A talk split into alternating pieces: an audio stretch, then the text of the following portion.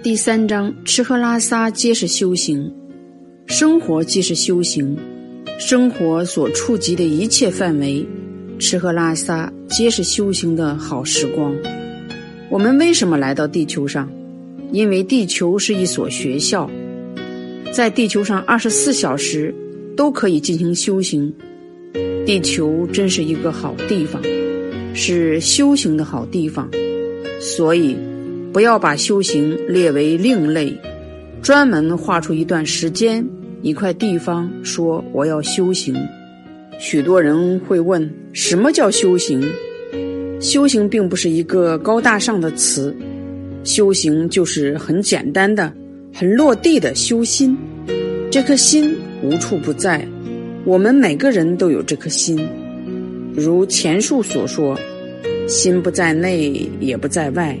心遍及一切处，我们不要刻意的去寻找心。呃，我在找心，呃，我在找念头，呃，我在干嘛干嘛？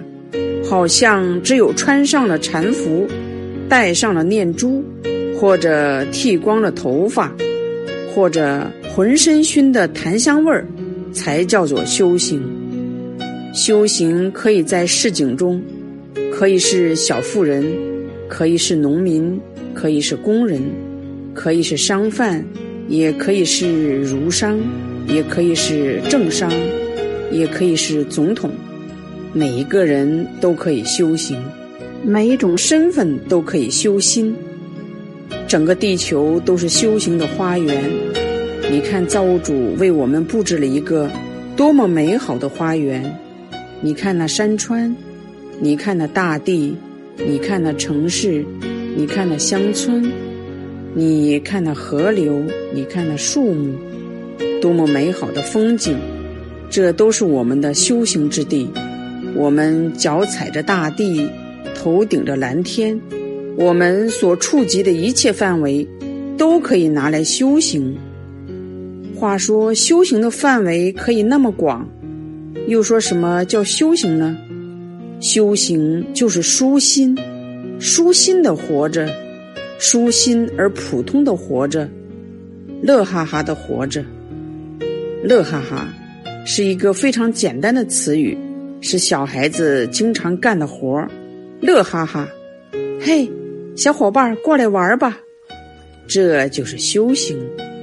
玩是一个快乐的词，快乐的玩。与现代人追求的进步有点不搭嘎，修行和进步相关吗？说相关也相关，说不相关也不相关。这里又扯来一个话题：人活着是为什么？人活着是为了进步吗？是要将科技推向高级吗？那么古时候的人类，他们活着是为了什么？他们是农耕的生活，农耕的生活是没有任何进步吗？农耕生活靠天吃饭，靠天吃饭不可以吗？我们非要躲进冬暖夏凉的高楼大厦里的生活才是生活吗？所以，生活可以是多方面的，可以先进，也可以落后，可以快进，也可以后退。你看过超体吗？超体中的女主角，在与万物相通的时候，当她拉动生活屏幕的快进键，快速的拉向高科技的时代，城市遍布，网络迅速，科技发达，再往回拉，退回到生命之初，回到现代城市的所在之地。最初，这里是一片原始森林，森林里有一只猴子。猴子伸出了手，女主人公也伸出手，和猴子的手指尖一碰，第一次接触，最先进和最原始的接触，动人心弦。是先进而落后，孰先孰后？先进只是一个概念，我们被圈进去，被概念圈进去，被概念玩耍，我们被物质推着往前跑。而忘记了生活，生命的进化是为了什么？嗯，生命的进化是为了体验。体验又是为了什么？体验是为了快乐，快乐又是为了什么？快乐是为了美好的共同文明。是的，文明定义为美好，美好无处不在，美好可以是环境，可以是你和我，可以是微笑，可以是握手，可以是拥抱。美好就是我们共同的文明，它不一定是物质的发展，也不一定是科技的进步。美好可以定义为善良，可以定义为善良的心，美丽的心。对，这就找到源头。修行修什么？修这颗心，修生活中随处可见的吃喝拉撒。心就浸润在吃喝拉撒的每时每刻之中，心传递着什么？传递着爱，传递着喜乐，传递着 happy。Yes，happy be happy，这就是终极了。无论爱情也好，事业也好，家庭也好，我们每一个人都是为着幸福，进行着幸福，修幸福的心。任何环境都可以修，嗯，是的，快乐是检验修心的标准。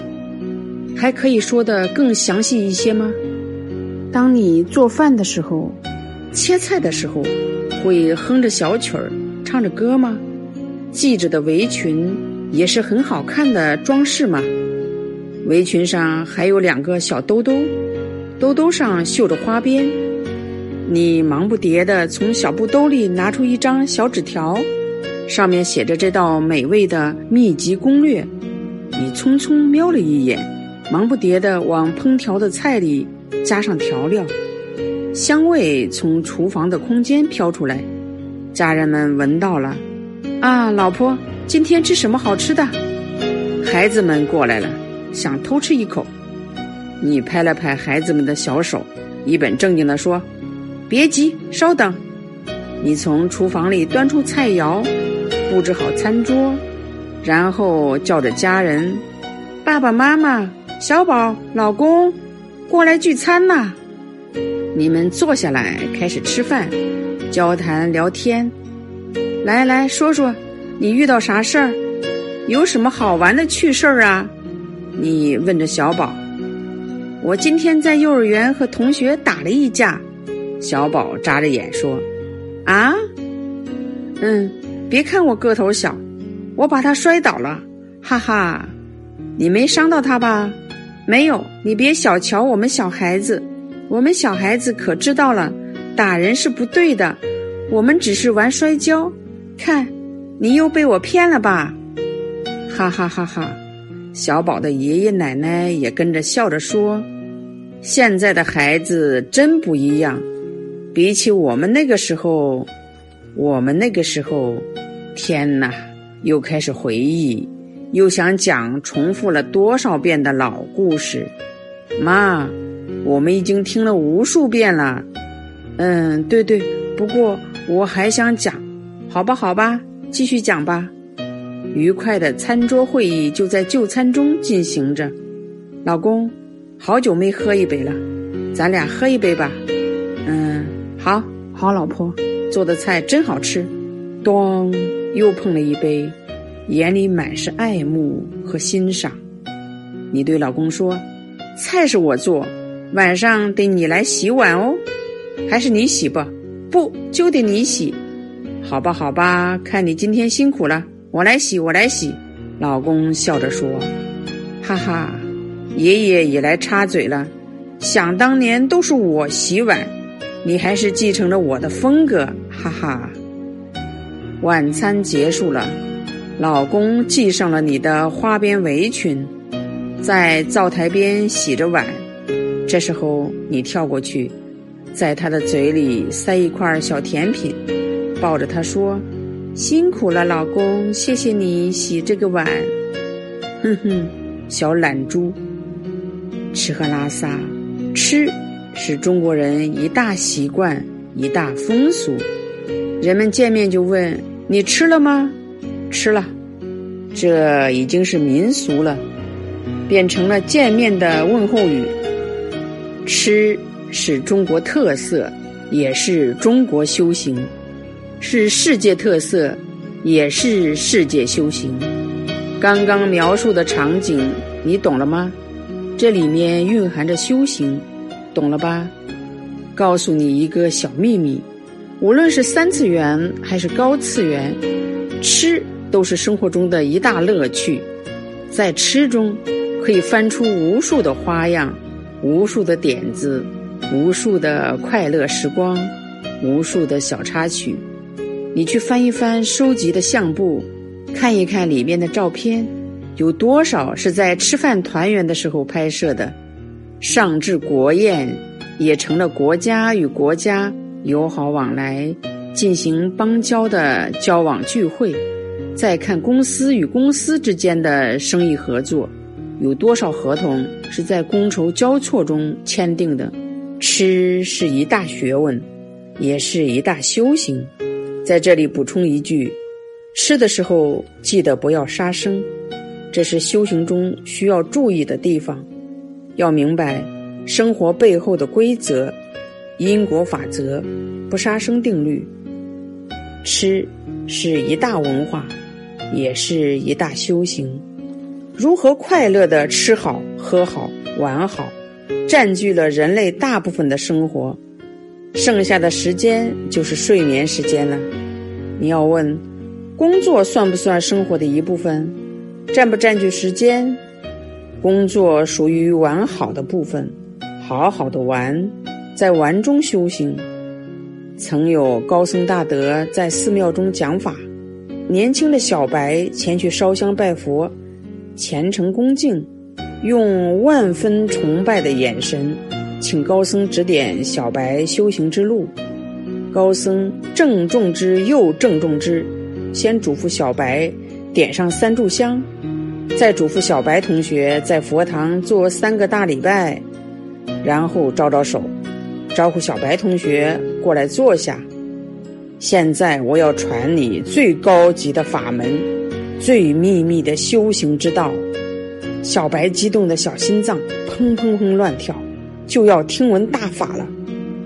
高僧在他耳边悄悄地说：“好好工作，好好生活。”小白瞪大了眼睛，嗯，恕小白实在愚钝，以为您要传我修行大法、武功秘籍，为何是好好工作，好好生活？高僧回答说：“这就是究竟大法，你好好去悟，好好去实践。宝贝已经交给你了。”小白心里直打哆嗦。我工作是为了生存，每周恨不得休息三天，每天恨不得只上半天班，每半天恨不得早早结束。这高僧居然教导我要好好工作，好好生活。小白悻悻地回到家中，百思不得其解。确实，现代人要说自己是修行人，很难一下子走到生活就是修行这一步。这可以理解，这需要过程，没关系，慢慢来。当你体会到修行的风光就在吃喝拉撒中，你就会会心的一笑。一切不解，一切烦恼忧愁，都会随风消散，成天乐哈哈的活在喜乐中，这是修行的究竟。从另一个角度说，如果你能将修行融入到每一时刻、每一分、每一秒、每一处的生活中，你也增加了很多时间修行，对吧？修行两个字，无所从来，也无所遁去。聪明的你要把握住修行的核心，修心，便可以把行贯穿于心的一切处，贯穿于生活的路途中，贯穿于社会的文明中。路就在脚下，行就在吃喝拉撒中。